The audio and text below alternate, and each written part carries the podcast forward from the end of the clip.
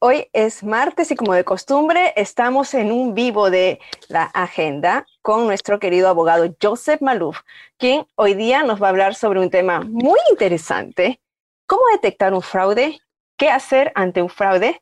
Esos son algunos de los puntos que vamos a tratar. Usted está invitado a que tome apunte con su lápiz y papel o participe en nuestro chat. Abogado Maluf, buenas tardes, ¿cómo está? Bienvenido nuevamente y qué tal, pues el fin de semana feriado largo, así que nos agarró así súper uh, aliviaditos, ¿no? Gracias, Milagros. Un placer estar contigo una vez más, como siempre, y compartir con la comunidad algo que yo creo que es triste, pero es muy real y algo que tenemos que reconocer, y eso es el fraude. ¿Qué es un fraude? Ahora, un fraude es cuando alguien te dice algo importante. Y tú tomas la decisión basado en eso. Y lo que esa persona te dijo es mentira. Mm. Y eso causa que tú pagues dinero. Por ejemplo, te voy a vender un carro. Mm. Un carro buenísimo, tremendo motor, tremendas llantas, etc. Y, y, vamos a suponer que eso es mentira. Tú compras el carro basado en eso. Ahora te das cuenta que el carro no sirve ¿Te das cuenta? Eso es un fraude. Otro fraude muy común y típico, el de la tarjeta de crédito. Eh, tú vas a comprar algo, das tu tarjeta de crédito, la persona copia el número, fecha de expiración, tienen todos tus detalles y consecuentemente se apoderan de tu tarjeta de crédito, de tu identidad. Tenemos tantas cosas que yo creo que eh, nos toca reportar qué se puede hacer y de cómo me puedo proteger, ¿no? Muy bien, entonces así empezamos y qué bueno que ya tenemos a eh, invitados, a gente en la agenda que nos está eh, mirando. Miguel Ángel Sosa nos dice saludos y también otras personas que se están juntando como Antonia Peña que está compartiendo este post y pues esperamos sus preguntas. Abogado, usted estaba hablando precisamente de, de en la mañana como bromeábamos, ¿no? Acerca de que íbamos a hablar, íbamos a hablar de brujería. Claro que sí, y, esto lo menciono porque muchas personas eh, creo que eh, han escuchado de aquellos que te dan la fortuna y todo eso, y son ejemplos de fraude que es cometido. Y hay una diferencia grande, y utilicé el ejemplo de la brujería, porque tiene un montón de ejemplos buenísimos en la relación. Explorémoslo un poco. Por ejemplo, vas donde una persona que eh, esencialmente bajo la ley tiene una compañía que esa persona le llama una compañía de entretenimiento. Hmm. Entonces, eh, muchas detrás de los brujos hay corporaciones, de no, no, típicamente no es el nombre del brujo, todo es el nombre de una corporación. Y lo que esta compañía hace es hace entretenimiento y con eso tratan de poder venderle el producto sin que sea fraude. ¿Y por qué? Porque si la persona le dice a usted, mire, yo le voy a, usted va a conquistar a fulano de tal, o usted va a salir de problemas, lo voy a hacer millonario, o lo que sea. Cualquiera de estas promesas, si son específicas y los brujos saben que no es cierto, es un fraude. Y hay mucha gente que al principio lo ven como entretenimiento y van y te leen las cartas o te leen lo que sea caracoles, hay un montón de cosas que hace. que leen caracoles, qué lindo. yo, yo miré en, bueno, rico también después de un ceviche, pero ah, no, es, es, algo que yo vi mucho en Miami, en la Florida, o sea, que no, ¿entiendes? No cabe. Y hay una diferencia grande, pero hay una diferencia importante uh, que tenemos que mencionar entre religión y brujería. Okay. Ah, brujería es, eh, una vez más, este, este, es el fraude donde dice, mire, nosotros vamos a hacer esto, vamos a pretender hacer el otro. La religión, eh, aunque pueden haber pastores, curas, lo que sea, que cometan fraude, eso no quiere decir que no existe. Como religión, eh, no es un fraude. está basado en buena fe, en que personas en buena fe eh, están diciéndole, mire, esta es la manera de llegar al cielo, comparado con un brujo que le está diciendo, mire, yo voy a vender una, una pomada, o le voy a vender la Pócima de la, la pócima del amor. Número nueve. Bien, abogado, antes de, antes de continuar en este tema tan interesante como reconocer el fraude y qué hacer frente a un fraude, eh, seguimos saludando a Edwin López, que pues nos da muchas caritas, muchas, muchos saludos. Edwin Merlin Fajardo también, hola, ¿cómo están? Dice, sí, recuerdo esa frase, una de las que acaba de decir usted. Zoe Méndez nos está diciendo, buenas tardes. Una pregunta, conozco a alguien que le chocaron el auto por la noche, al parecer un borracho que perdió el control. El chico paga liability, bueno, denunció y cuando llegó la policía, checaron las cámaras y la policía le dijo que mejor no le mueva y lo deje así, porque las placas eran de un poderoso de gobierno, algo así, y que se podía meter en más problemas si lo dejaban así. Sí, lo debe dejar así, nos pregunta ella. El choque estuvo fuerte que hasta se llevó la llanta del auto. no, yo creo que no debería dejarlo así, aunque la persona es poderosa o es alguien de la policía. Y estas cosas, historias, Zoe, eh, han pasado, me han ocurrido más recientemente en un caso que está en corte, eh, donde un agente del gobierno federal estaba tratando de persuadir al policía que no le echara la culpa de un accidente, cuando fue claramente culpa del, agente federal. Mm. Entonces ocurre entre, entre personas del mismo, vamos a decirle, de color azul, existe ese tipo de relación donde tratan de decir, ah, no, mire, no haga nada. En mi opinión, olvídate, claramente hay que hacer algo Ah, y, si no, el seguro tuyo, el seguro de la persona, si la persona tiene full coverage, pagaría el daño y después recupera el dinero de la otra persona. Si no tiene full coverage, obviamente la única manera es liability. Uh, y yo empujaría para que te dieran tu dinero, le dieran su dinero para reparar su carro. Bien, muy bien, Zoe. Esperamos haberte por supuesto, contestado eh, sabiamente con el abogado. Naima Rodríguez también nos está saludando. Naima, bienvenida. Y por ahí también Miguel Ángel Sosa, pues que fue uno de los primeros en unirse a este Facebook ah, Live de la agenda. Mientras le pedimos que compartan esta, este Facebook que es tan interesante para que usted tome apunte de qué es lo que debe hacer ante un fraude, cómo reconocer un fraude. Ah, en el lado de mi Facebook Live también, abogado, hay varios que se están juntando, Luis Hilario, Idesa Ivón, uh, Rolando Marcos, Hugo Saavedra, Fernando Prado, Jimmy Jiménez, Yamileda Espinal, quien siempre es una oyente y eh, participante de, precisamente de los martes a las cuatro, abogado. Y David Rodríguez nos dice, buen día. Bueno, eh, si no tenemos más preguntas, hay un comentario más, déjeme checar aquí. Dice, Zoe Méndez dice, muchas gracias, así lo, se lo mandaré a su despacho. Así que, bueno, ahí abogado. hablemos de la parte más común, porque yo creo que el fraude se ve más frecuentemente en esto y es la tarjeta de crédito. ¿Qué hacer para evitar tener un problema? Número uno, hay ahora la habilidad de que usted pueda recibir eh, las transacciones en su celular. Mm, Cada vez que alguien corre una transacción, su celular le manda un mensaje, decir, acabo de recibir un cargo de tanto dinero.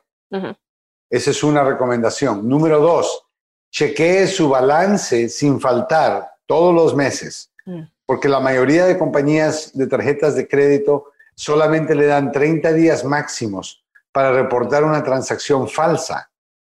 Entonces, si usted no lee su estado de cuenta y a los tres meses se da cuenta que alguien le cobró algo que no era, muy tarde. Y hay muchas compañías, créalo o no, hay muchas compañías que maniobran sacarle un dólar o 50 centavos a cada persona y la gente por el tiempo y el esfuerzo de desconectar eso lo dejan así y cada mes le sacan un dólar. Bueno, imagínense multiplicado por un millón de personas, son un millón de dólares diarios. Entonces, es importante que su tarjeta de crédito esté bien monitoreada. Trate de no dar el número por teléfono mm. cuando usted está pagando, a menos que usted sepa de dónde es el lugar y, y una vez más, porque cualquier empleado puede robarse su número, utilizarlo de una manera ilegal después y la compañía no saber absolutamente nada.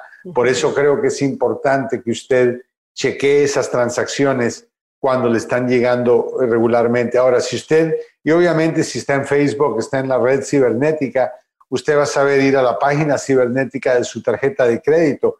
Y si hay alguna transacción que usted cuestiona, ahí mismo usted puede eh, poner un reporte. ¿Y por qué es importante?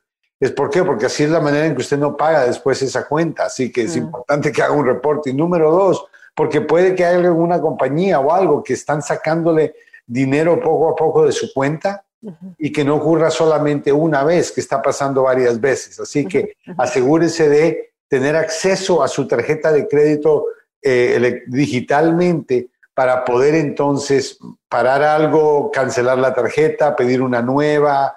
Hay un montón de cosas que puede hacer por medio de la red cibernética, pero si, si alguien le ha robado su tarjeta de crédito, no es tan complicado en el sentido de que muchas compañías no le van a cobrar nada de lo que la persona que cometió el crimen cobra y le van a dar una tarjeta nueva para que no siga el crimen. Eso es lo fácil.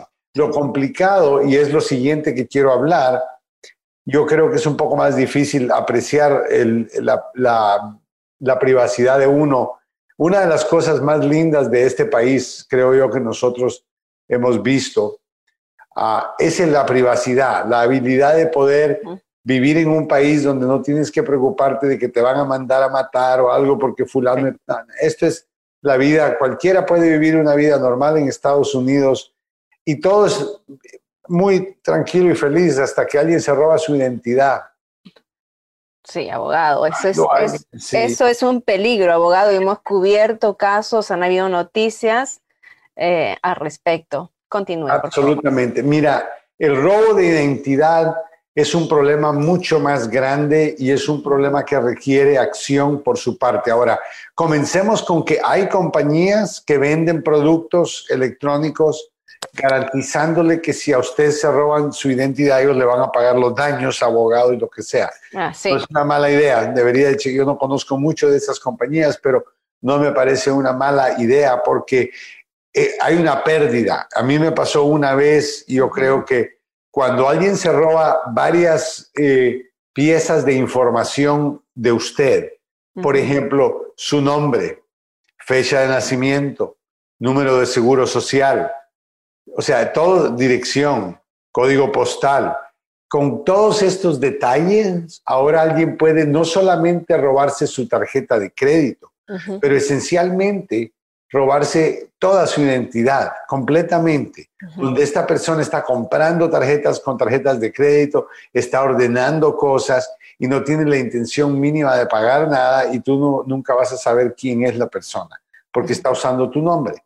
Ahora, esto deja daños más serios. Muchas personas eh, cuando son víctimas eh, les, cierran todo, todas sus tarjetas de crédito, todo su crédito queda cancelado y en este país es bien difícil operar sin que usted tenga eh, acceso a su, a su crédito. Así que el robo de identidad requiere mucho más esfuerzo.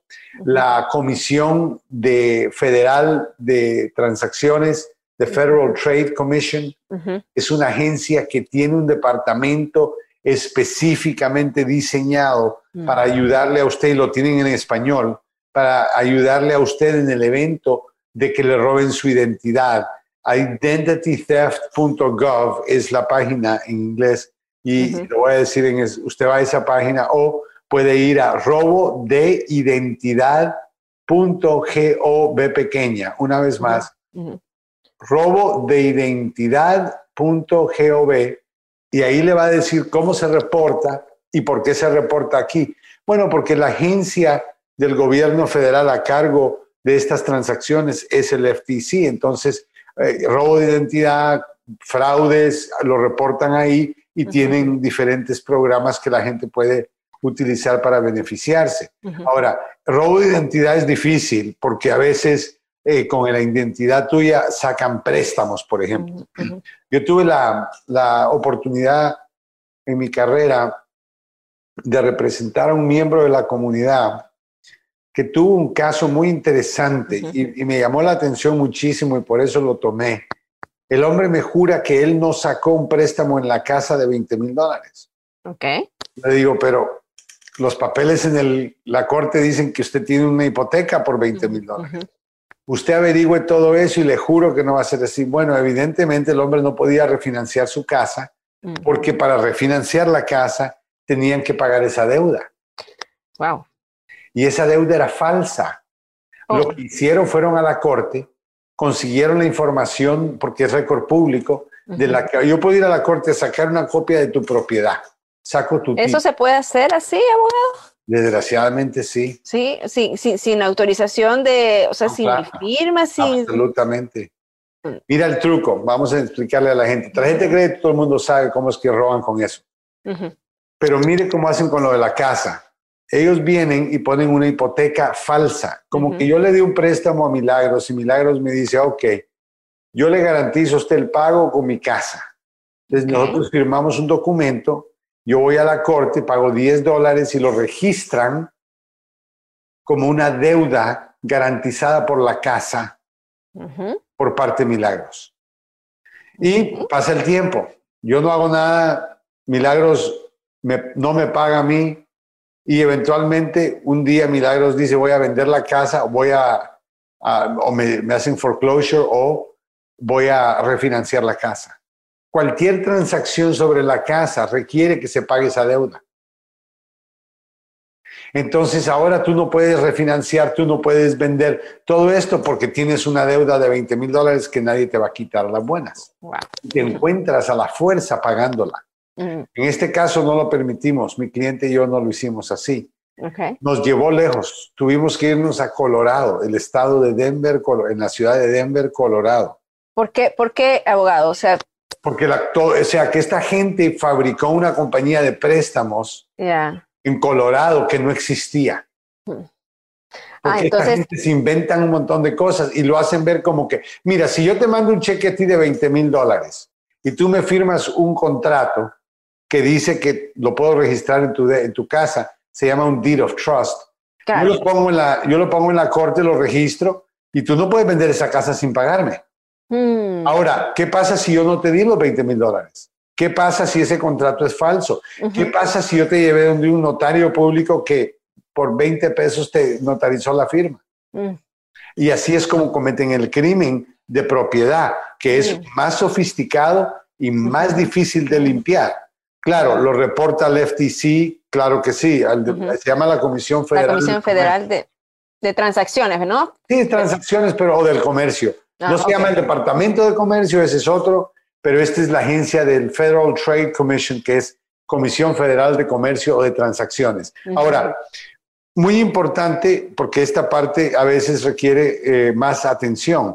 Cuando se roban la identidad y hay tarjetas de crédito, hay ah, lo de la casa y otras cosas así. Va a necesitar hacer un reporte policíaco. Va a tener que llamar a la policía, hacer un reporte, ir a la policía, coordinar con ellos, hacer un reporte para poner un reclamo. Nosotros, cuando yo lo que hice con el caso de mi cliente, no podía refinanciar la casa, 20 mil dólares él no lo iba a perder. Uy, qué dolor de cabeza. Sí, es una pesadilla, pero logramos resolver, logramos encontrar. Buenísimo que la compañía no existía, encontramos otros nombres, encontramos aliases, encontramos víctimas, encontramos lo que los fiscales generales hicieron en Colorado y en otros estados y preparamos un paquete y se lo dimos a un juez en la corte del Montgomery County, el cual miró la información y dijo, perfecto, entiendo, no hay ningún problema y nos dio un veredicto de un millón de dólares en contra de esta compañía. Buenísimo. Ah, como castigo por lo que habían hecho. Ahora,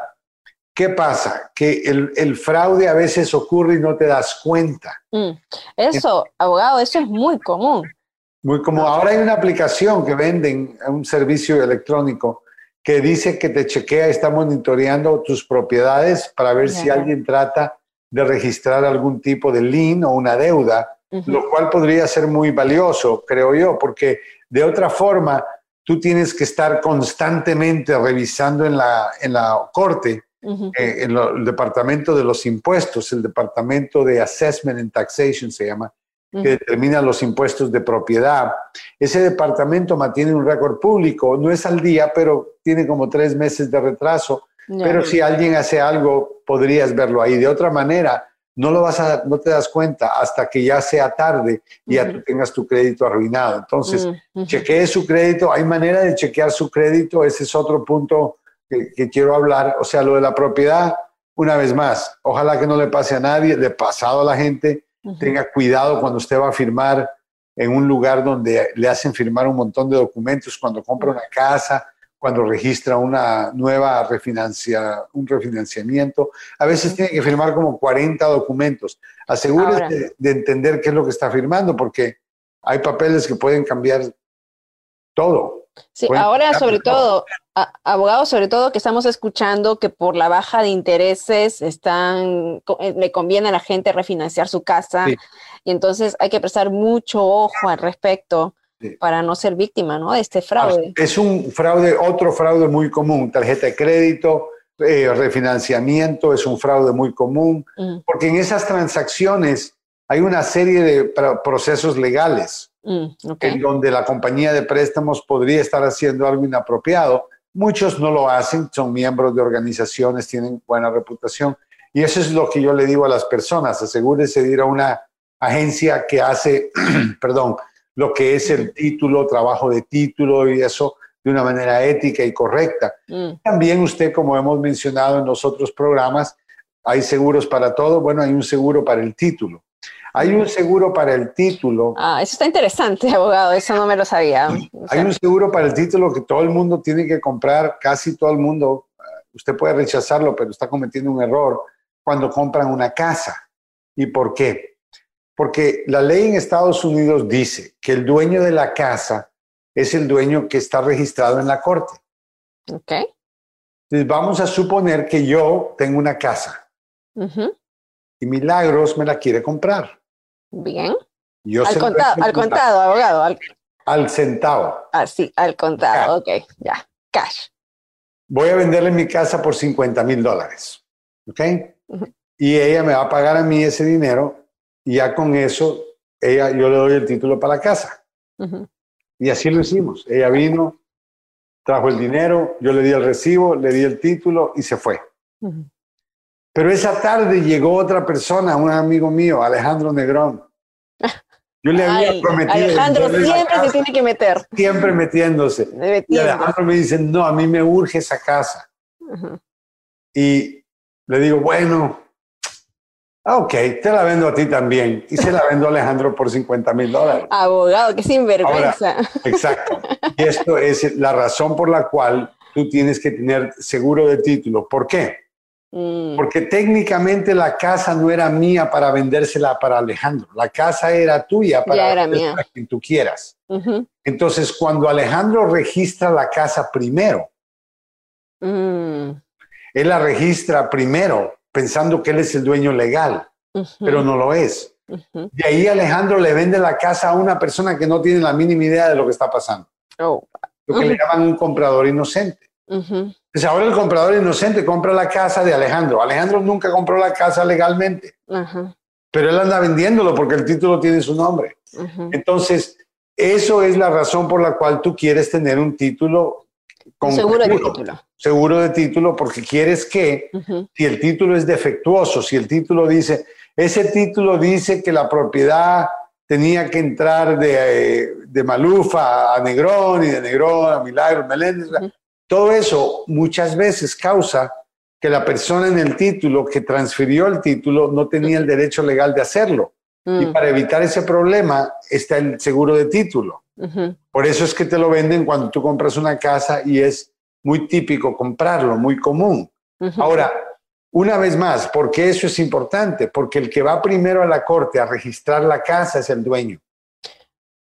Ah, a ver, o sea, si Alejandro fue a la corte primero. Antes que tú. entonces él es el dueño y él tiene la potestad de poder venderla. Bueno, no técnicamente, porque podríamos ir a corte a decir él no es el dueño, él la compró ilegalmente, el que la vendió era un fraude, mm. etcétera. Pero estamos hablando de que sí, en teoría, él fue a la corte primero y en la corte dice aquí el dueño es Alejandro Negrón, él tiene la última transferencia del dueño registrado. ¿Por qué? Porque no te tenían a ti. ¿Por qué no te tenían a ti? Porque tú no te registraste. Entonces es igual que cuando compras un carro ese es otro, bueno, la verdad que es igual con lo del carro. Técnicamente, ¿no? Es lo mismo. Es exacto. El mismo, es exactamente el mismo proceso. Tú compras un carro y la persona te da el título, te lo firma por detrás y te lo da a ti. Pero estás ocupada y no vas al DMV a, grabar el, título. Pasa el tiempo. La persona casualmente había comprado un título duplicado que lo venden en el NBA por 5 dólares o 10 dólares. Te venden lo que le llaman un duplicado de título. El título se mira igual que el original y dice duplicado. Y tú vienes y lo llenas y se lo vendes a otra persona. La otra persona va y registra el carro. No hay registro de ningún otro. Y consecuentemente el dueño del carro ahora es la persona que registró el título primero. Por eso es importante. Ahora, en lo del carro no hay, una vez más, todo esto es fraude porque la gente lo hace intencionalmente, no lo hicieron porque fue un error. Ah, nadie vende la misma propiedad dos veces y claro, haciendo claro, Pero las víctimas es lo que me preocupan a mí, por eso quiero mencionar todo esto, para que la gente entienda. Cuando usted compre un carro, ¿ok? Y se lo vende a un amigo, usted tiene que irse corriendo al departamento de motores y vehículos, debería de exigir pagar con un cheque, no pagar con efectivo, debería de exigir un papel que lo tienen en la página cibernética del departamento de motores y vehículos, que se llama Bill of Sale. Bill of Sale es una cuenta de venta, mm. un recibo de venta, y es un recibo de venta bajo juramento. Entonces yo como dueño del carro, estoy recibiendo el dinero tuyo, te tengo que hacer ese recibo, hacer constar de que yo recibí un dinero por el carro. Pero para ojo. para que la gente no registre el título. Ojo, abogado, usted está diciendo, o sea, no estamos refiriéndonos a cualquier recibo que puedan hacer, sino es un recibo que lo obtienen de la Administración de Vehículos Motorizados, ¿verdad? No, no, es un, es un recibo blanco, es una página en blanco. Lo que es es bajo juramento. Mm, y si tú mientes, estás cometiendo un fraude. Entonces yo firmo ese papel haciendo constar que te vendí el carro hmm. y eso está bajo juramento, notarizado. Y tú coges eso diciendo, ok, aquí Milagros me firmó, Maluf me firmó de que me está dando el carro, me está vendiendo el carro, que él es dueño del carro. él afirma que él es el dueño. O sea, que yo me meto en problemas también si yo te estoy vendiendo un carro que yo no soy dueño de él. Esa es la idea, es evitar el fraude, pero ocurre y con carros ocurre también. Pero es importante que usted tenga el bill of sale, la cuenta. Por eso recomiendo que utilice un cheque para pagar, no necesariamente cash. Ahora, si el carro vale 500 dólares o 1000 dólares, entiendo. Pero una vez más, está tomándose un pequeño riesgo. El que le está vendiendo el carro no es el dueño del carro. Ay, señor. Sí, abogado, me imagino, usted está hablando de esto porque usted ha visto todos estos casos. Todos los casos que yo hablo son casos que yo he vivido, he pasado, he tenido. O sea, esto, esto, esto, es, esto es algo real. En el caso de, eh, en, el caso algún, alguno que sea, eh, que quiera usted ilustrarlo, ¿no? Con, con qué familia, con qué persona, con, con, cómo fueron un poquito estos detalles eh, y cuánto, cuánto usted pudo o cómo puede usted eh, desarmar, desarmar este enredo. Son problemas grandes. Ojalá que no necesite un abogado. Yo creo que si usted va a la página, una vez más, del gobierno que se especializa en robo de identidad, robo de fraude con la Comisión Federal de Transacciones o de Comercio, usted va a poder encontrar eh, cómo lidiar con varias cosas que le pasan a todo el mundo robo de identidad, tarjetas de crédito. También otra cosa que puede hacer para evitar, si se roban su identidad y cogen su número de social y todo mm. para sacar tarjetas de crédito, usted necesita poner lo que se llama una alerta en su reporte de crédito con las agencias de que reportan el crédito. Son tres agencias, Equifax, uh, TransUnion, ¿cuál es la otra? Eh, me va a venir a la mente, pero son tres agencias que reportan su crédito. Usted puede mandar a bloquear su crédito y decir, si yo mando a pedir una tarjeta de crédito, ustedes me tienen que llamar a mí para confirmar que soy yo el que está pidiendo eso.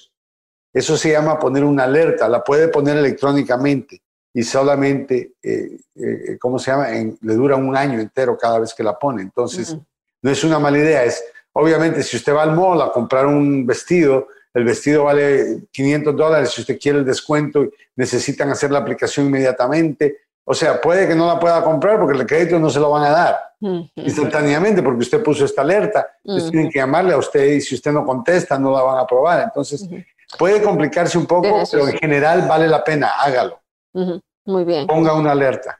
Muy bien, muy bien, abogado. A mí, a mí me ocurrió algo con, con una de las tarjetas de crédito. Yo era muy poco revisaba mis balances, cuando de pronto eh, me doy cuenta que había un dinero que me habían sacado de unas compras que yo no había hecho por un monto bastante grande. Ah. Y, y luego eh, lo que no me había dado cuenta es que pues yo reporto con mi banco que ya días antes habían estado probando con la tarjeta en otros estados, eh, comprando en establecimientos de gasolinería por dos dólares, cuatro dólares y, montos muy pequeños hasta que después hicieron esas compras grandes.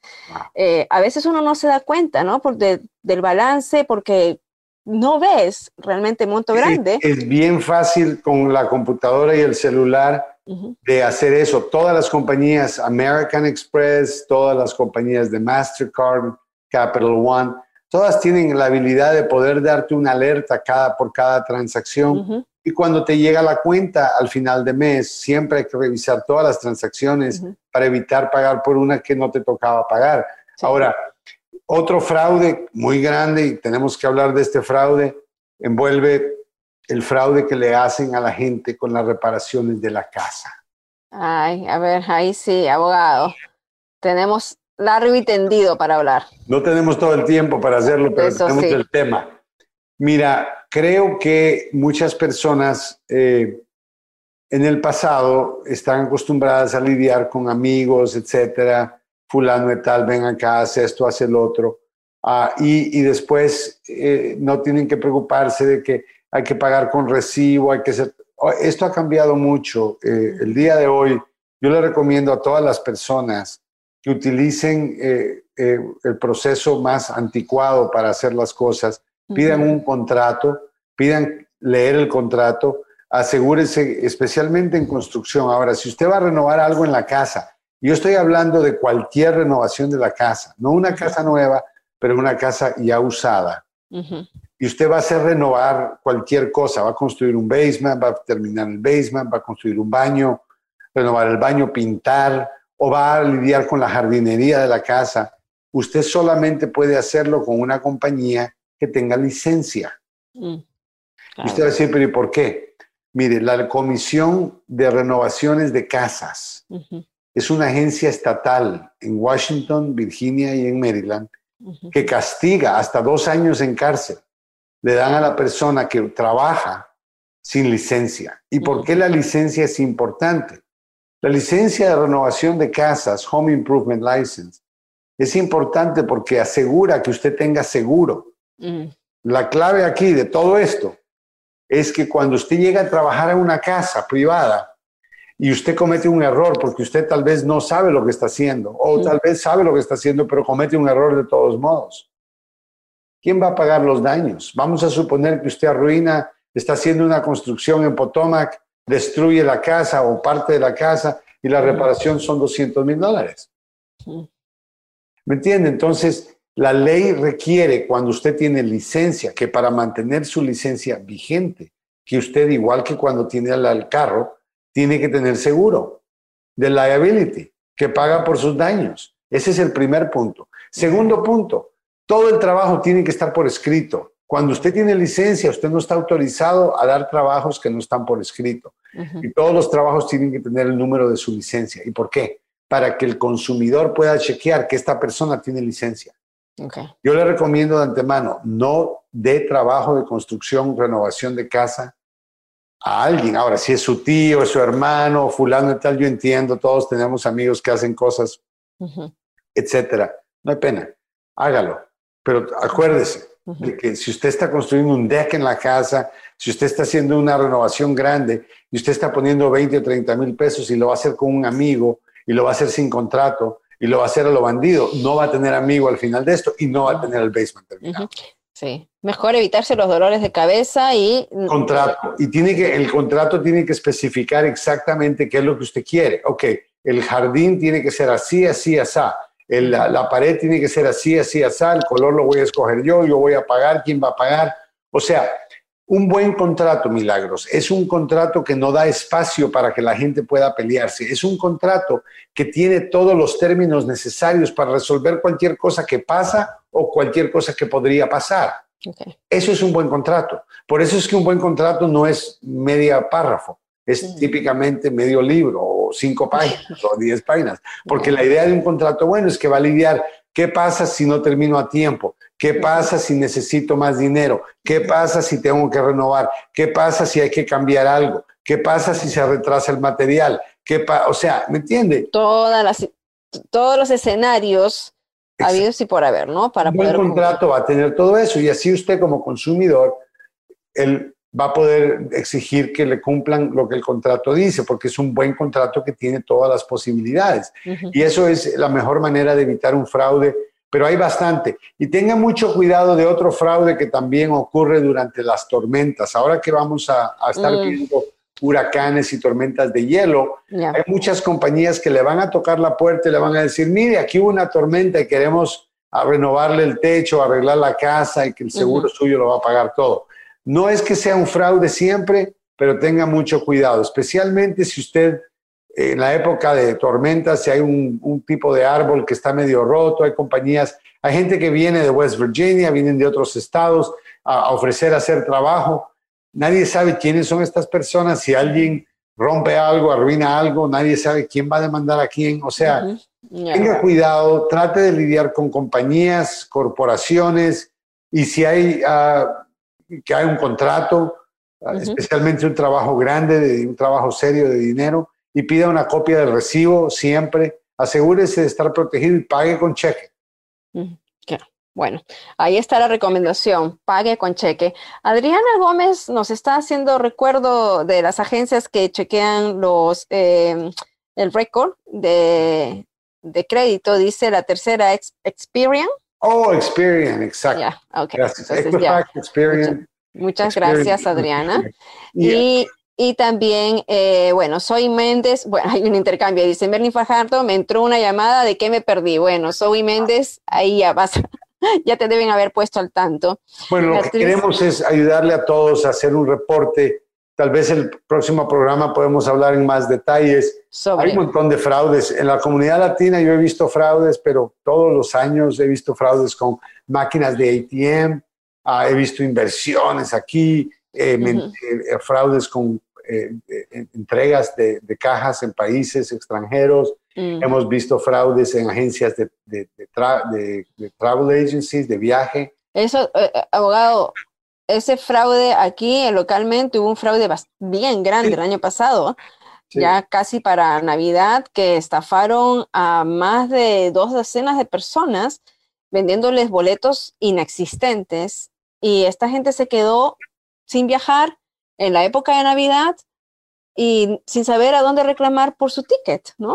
Es terrible y te voy a decir, Milagros, a veces siempre lo menciono que lo barato sale caro y si usted va a invertir un dinero que es bastante dinero ah, para un viaje al extranjero y cosas así, o la familia que va a viajar, tiene que comprarlo con una buena compañía, tiene que poner un seguro sobre ese viaje, el seguro a veces cuesta 20 dólares, pero si usted está gastando 1.500 en un viaje, otros 20 o 30 pesos de seguro no es mucho y le puede ayudar porque muchas veces hay fraudes como también hay eh, errores y como tenemos la pandemia, tenemos limitación, tenemos muchos derechos que los eh, viajeros no tienen ya los, las compañías tienen más derechos que los viajantes. Mm, Entonces tienen que cuidarse porque tal vez le cancelen el vuelo. Hoy en día te pueden vender un, lugar en un avión, mm.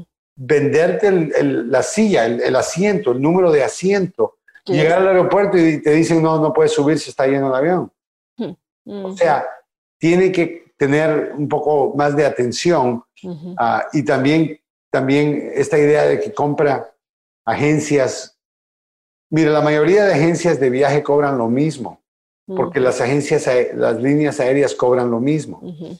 Y ellos lo que ganan es un porcentaje de lo que le venden a usted, un 15, 10%, lo que sea.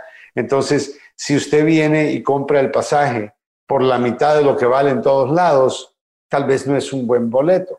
Así es. Ah, Claro, hay que tener, como dice, lo, lo como lo ha dicho, ¿no? Lo, barato sale caro. Sí. Dice, eh, hay una pregunta eh, de Beatriz Regalado. ¿Conviene demandar a alguien que me chocó y no tenía seguro? Tengo su foto de licencia y reporte de policía. Mire, la respuesta corta es no.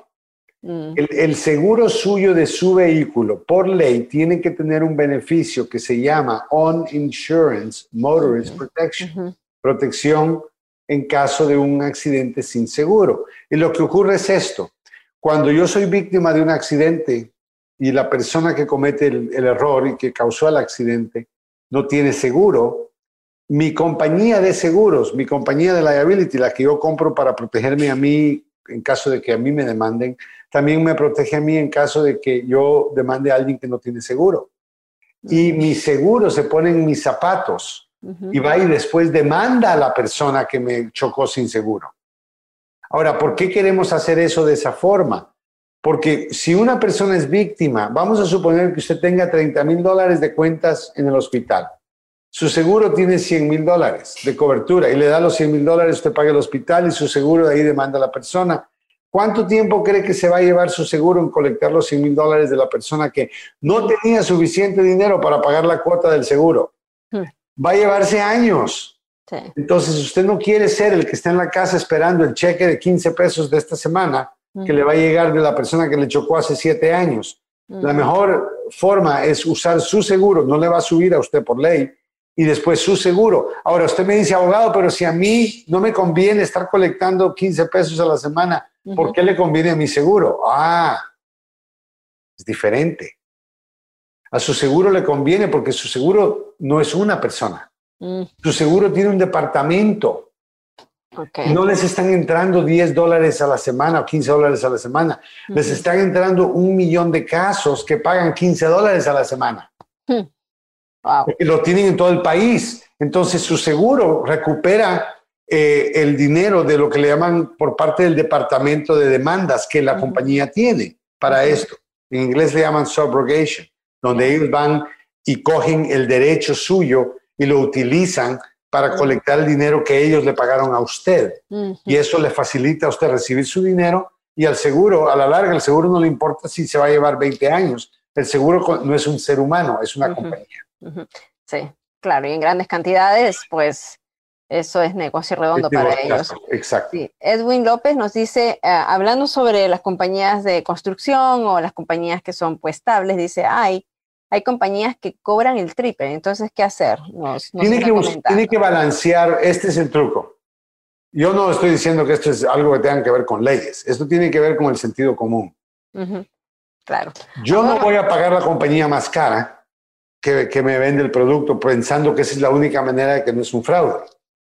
Tal vez no me vaya a ir con la compañía más pequeña porque la compañía más pequeña tal vez no tenga la estabilidad, y, pero voy a buscar algo entre los dos. Voy a buscar un poquito de estabilidad. Alguien que tenga, por ejemplo, una compañía hoy en día con la red cibernética, uno puede chequear los reviews, cuántas estrellas le dan a la compañía quiere ver cuántas personas recomiendan a esa compañía. Si hay un review de tres personas, eso es el dueño, el hijo del dueño y la novia del dueño. Ahora, si usted tiene, si usted tiene una compañía y hay, hay 200 o 400 reviews, ya uno puede decir, bueno, esta compañía es estable. O sea que tiene que cuidarse en todos los contactos que usted tenga para no caer víctima de fraude. No es tan simple. Ah, la realidad es que todos tenemos que usar la cabeza todos los días para ver de qué manera no pago mucho por acá, pero tampoco pierdo. Yo creo que los, los tickets de aéreos son obvios. Mm, Cuando un ticket no vale menos de 800 dólares, pero me lo están vendiendo por 150, eh, no va a estar ese decir, algo ahí no va a estar bien. Ah, y esa es mi propia preferencia. No le estoy diciendo que hay nada legal, porque no hay nada legalmente que yo le puedo recomendar que va a asegurarse de que no va a ser víctima. Otra cosa, compañías de entrega y todo eso, hay que hacer chequeos en la red cibernética. ¿Alguien más ha hecho un reclamo? Usted puede chequear con la Comisión de Comercio, puede chequear quién tiene reclamos. Ellos mantienen un récord de las compañías también. Muy bien. Muy bien, abogado Marluz, nos están preguntando su número telefónico, Zoe Mentes. eh, pues yo tengo el de Maluf Asociados, 301-947-8998. Ese es el número, 301-947-8998. Estamos en Gaithersburg, pero también tengo una oficina en Fairfax. Lo que pasa es, encontré después de los años que es más fácil dar un número y hoy en día por la red cibernética todos los números están conectados, no importa si estoy en China o estoy en, Fairfax. Entonces, damos un número nada más, pero quiero que sepa que aunque solo sea 301, que nosotros llevo, yo llevo casos en Virginia, llevo casos en la Corte Federal de Virginia. ¿A quién crees que estoy demandando ahorita en Virginia? Pues ya lo sé, abogado. Estoy demandando a la ah, compañía del correo. Ah, ¿En serio? Sí. Ah, bueno, no. Estoy demandando a la compañía de correo y estoy demandando al FBI, también estoy demandando a Trump, pero en Virginia estoy demandando a la oficina del correo porque un camión del correo le pegó un tremendo golpe a mi cliente y me ah. mandó a cuatro personas al hospital con 10 mil dólares de cuentas cada uno y se quieren hacer los locos. Ah, entonces, es importante poder demandar, poder tener el derecho de, de poder exigir lo justo y lo correcto y eso es lo que yo hago en mi oficina. Yo me dedico a accidentes de carro y trabajo para asegurarme de que está bien hecho. A veces tengo que ir a corte, a veces tengo que forzar a que esta gente haga las cosas bien, pero al final, ya sea un día antes del juicio o ya sea en la corte, a veces a medio juicio, eventualmente llegamos a un entendimiento, pero no sin una lucha. Así es. Ok. Muy bien, abogado. Eh, los últimos comentarios que vamos a estar leyendo, Naima Rodríguez nos dice, yo conozco a alguien que trabajaba en la compañía de Instacart. Trabajó casi un año y después de la pandemia le ponían que, se, que su servicio no era bueno, que dejaba en otro lado la comida y de repente lo despidieron. Y dice que paga muy mal a, los, a las pobres personas y dicen que les roban las propinas. Yo tengo una conocida que eso le pasó, abogado. Ahora, hay una agencia con el Departamento del Fiscal General del Estado de Virginia o de Maryland, depende de donde ocurra, donde hay una, un fiscal dedicado a este tipo de reclamo de fraude. Ah, se recuerdan los notarios públicos y vamos a recalcar, cuando usted tiene necesidad de un proceso de inmigración, tenga cuidado de ir a una agencia donde hacen trámites, entre comillas, aunque tengan, entre comillas, abogados de Latinoamérica, porque bajo la ley hemos visto muchas eh, eh, transacciones que son representación legal, que afecta a los derechos legales del inmigrante por personas que no son abogados. Y claro, cobran más barato, pero no saben lo que están haciendo.